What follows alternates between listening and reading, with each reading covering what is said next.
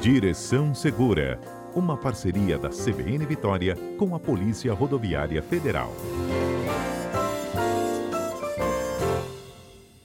A Ana vai nos contar detalhes de um episódio que foi registrado neste final de semana, aqui mesmo, tá? Em rodovias federais do Espírito Santo. Quem não teve oportunidade de acompanhar no noticiário ontem, eu vou fazer um breve resumo. A polícia rodoviária ela foi informada por veículos né, que passaram de que um grupo de jovens estava brincando de desviar de caminhões, isso na BR-101, na altura de Itapemirim, no sul do estado, foi o quilômetro 415. Aí, ao chegar ao local, após receber denúncias, próximo a um posto rodoviário, os policiais de fato avistaram quatro jovens. Entre eles havia um, um rapaz um pouco mais velho, de 22 anos. É, eles estavam entrando na frente dos veículos, o outro estava filmando, e tinha um adicional a mais que o responsável por ele estava um pouco mais à frente, mas quem vai contar toda essa história aqui é a Ana e os riscos disso, não é mesmo? Com certeza, Fernanda. Essa ocorrência foi um pouco diferente, né, das, das que a gente é acostumado a presenciar. A gente ficou até assustado, assim, com, com essa ação, né, com essa atitude. Mas no desenrolar do domingo, a gente, ao fazer pesquisa e até conversar com esses jovens, a gente descobriu que ela não iniciou agora, que ela já ocorre há algum tempo, tanto aqui no estado como em outros estados do Brasil. Olha. Não sei se a gente pode chamar isso de brincadeira, né? Porque como que a gente vai brincar com a vida, se arriscar e colocar também a vida dos outros em risco? A gente não pode chamar isso de brincadeira, isso é uma atitude criminosa. Fazer isso numa rodovia onde veículos de grande porte trafegam em alta velocidade é até difícil assim, a gente chamar de brincadeira. A gente recebeu. É verdade. Ana, eles são é, provocados é, para que essa brincadeira aconteça em outros lugares do Brasil? Eles são provocados por algum meio, por alguma coisa, para que desenvolvam isso e filmem? Isso, exatamente. Eles, eles são estimulados a produzir esses filmes nas rodovias. Como que funciona a brincadeira? Eu vou explicar direitinho. A gente recebeu uhum. essa notícia de manhã os usuários da rodovia ligaram no nosso 191, avisaram. Essa ação estava ocorrendo a 400 metros após o posto da PRF. E aí, alguns veículos pararam e falaram que tinham jovens se colocando à frente dos veículos, se arriscando. Até então, é, quando a gente via, visualizou os vídeos, né, alguns vídeos que tinham sido gravados pelo celular deles, a gente queria entender o porquê de fazer isso, né? O porquê de até o pai estar presente nessa ação. Ninguém, a gente fica pensando, será que é um desafio? Porque tem essa mania de fazer esse esses desafios, né? Uhum. E aí, depois, depois da abordagem, quando a PRF chegou ao local, no momento da abordagem, a gente foi numa viatura descaracterizada para conseguir flagrar eles fazendo essa ação. E aí, os PRFs, no momento da abordagem, ainda visualizaram um caminhão tentando desviar bruscamente pela contramão para não atropelar um desses jovens.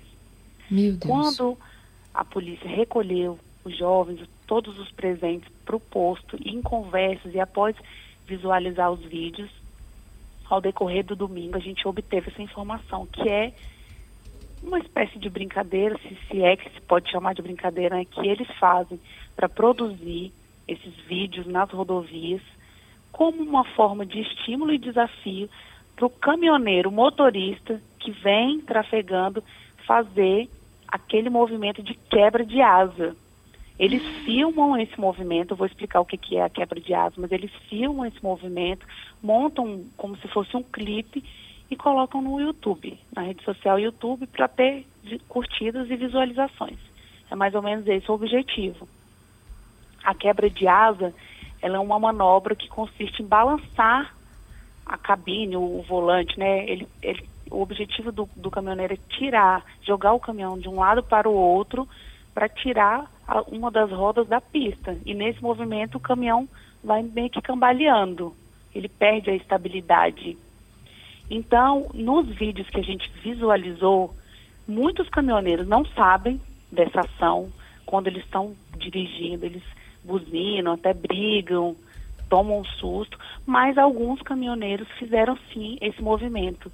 Os meninos se colocaram à frente da pista, abriram os braços no movimento de subir, descer, voar, e aí alguns caminhoneiros respondiam a esse comando, fazendo com o caminhão essa quebra de asa.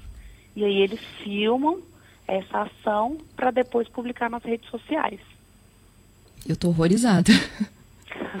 Todos nós Carolina, ele pode tombar, não é? Fazendo essa quebra de asa aí? Com certeza. Existe o ah. risco de, de tombamento, capotamento, existe o risco de sair da pista, ou até mesmo se ele perder o controle e jogar o caminhão para a direção de onde esses meninos se encontravam, no acostamento à direita, atropelá-los. Hum. Isso aí, exatamente, Fernando. Então, assim, é, é muito grave isso, é uma situação muito grave. A gente não pode considerar brin brincadeira, a gente não pode estimular e, e aceitar um tipo de ação desse. A PRF solicita que, caso tanto os motoristas profissionais de caminhões como condutores que presenciem esse tipo de ação, a gente não consegue estar em todos os lugares e visualizar todas essas ações. Ao perceber que essa era próxima ao posto e a gente não tinha conhecimento desses fatos, até que alguém da população se sensibilizou e, e nos avisou. Então a gente precisa desse apoio, caso alguém verifique, presencie qualquer tipo de direção perigosa, principalmente nesse caso, né, na, na, quebra de asa, nessa, nessa manobra de quebra de asa, denuncie imediatamente no nosso 191 para a Polícia Rodoviária Federal tomar uma atitude, assim como a gente já fez no domingo. E o que, que acontece com os jovens e com o pai que, de certa forma, apoiava a brincadeira aí perigosa? Sim, então aí eu acabando falando dessa parte mais à frente, a gente viu um veículo, até era um veículo oficial da, da Prefeitura de Prefeitura Cachoeira. De Cachoeira. Uhum. E nessa abordagem, o pai de um do maior, do, do rapazinho de 22 anos, era um menino de 22 anos, outro de 16 e mais dois de 15 anos. E aí o pai do maior estava dentro do veículo com uma menininha de 10 anos e um menino de 8. A menina de 10 anos também era filha dele. Em alguns vídeos ela aparece também no acostamento fazendo essas filmagens, utilizando Jesus. o celular do pai. Então, a gente realmente ficou muito assustado, assim, muito assustado, porque a consequência e o risco de acidentes gravíssimos, risco de morte, é iminente nessa situação. Aí, ao questionar o pai, ele falou que levou os meninos lá, estava aguardando no carro, mas tinha ciência do que do que estava ocorrendo dessa ação. Eles, como são menores, não respondem criminalmente, mas os maiores, que é o pai e o filho, né? O pai desse menino de 22 anos, eles podem responder pelo crime de perigo previsto no artigo 132 do Código Penal. Lembrando que quem captura, quem decide é o delegado de polícia, a polícia judiciária. A gente elabora a ocorrência, encaminha-os para a delegacia de polícia, a gente encaminhou para a Polícia Civil de Itapemirim no dia. Crime de perigo previsto no Código Penal é expor a vida ou a saúde de alguém a perigo direto e iminente. Além desse crime, tem o artigo 244b do Estatuto da Criança e do Adolescente, que chama corrupção de menores, mas é corromper ou facilitar a corrupção de um menor de 18 anos, com ele praticando infração penal ou induzindo-o a praticá-la. Então, ao nosso ver, a gente acha que caberia isso. E também para os caminhões, os motoristas de caminhões que aderirem a esse pedido desses jovens, né, realizarem essa manobra perigosa, existe o artigo 175 do Código de Trânsito, que já é uma infração administrativa, que é utilizar-se de veículo para demonstrar ou exibir manobra perigosa. É uma infração gravíssima, são sete pontos na carteira. Além disso, a multa é multiplicada em dez vezes, chegando ao valor de R$ 2.934,70. Os motoristas que forem flagrados pela PRF ou até nessas filmagens poderão responder, poderão ser notificados com esse valor, com essa multa. É sem Além falar, disso, né, que ele corre o risco de responder a processo administrativo junto à prefeitura, né, usando indevidamente o veículo, perder o emprego e ainda perder a guarda dessas crianças. Isso aí, no dia o conselho tutelar foi acionado, a mãe das crianças foram acionadas também. Gente ficou realmente muito assustado. É, e aí fica o recado para todos, né, que presenciarem, para os jovens, para os pais que acompanhem seus filhos, verifiquem o que eles fazem nas redes sociais. Hoje em dia é um, um mundo tão vasto ali que a gente não, não consegue saber né, o que, que estimula esses meninos. Uma coisa que para eles pode parecer legal e diferente, é muito arriscado. Então os pais têm que estar atentos, a família tem que estar atenta e jamais estimular esse tipo de ação em rodovia federal. É muito perigoso.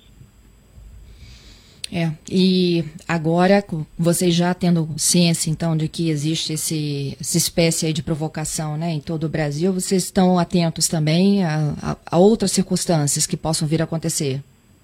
Estamos atentos, nós vamos realizar, estamos realizando também agora um acompanhamento do nosso setor de inteligência para verificar nas rodovias federais daqui do estado.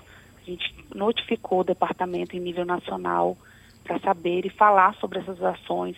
Essa ação de domingo teve muita repercussão aqui dentro do estado, ainda está tendo. Uhum. A gente mais uma vez pede o apoio da sociedade aí para denunciar, mas a gente está acompanhando e a gente não vai permitir que isso ocorra nas rodovias. Se a PRF flagrar esse tipo de ação, todos os participantes serão encaminhados para a delegacia. Eu te agradeço, Ana Carolina, para até para explicar para os nossos ouvintes o que de fato aconteceu, o que consiste, né, de um movimento como esse.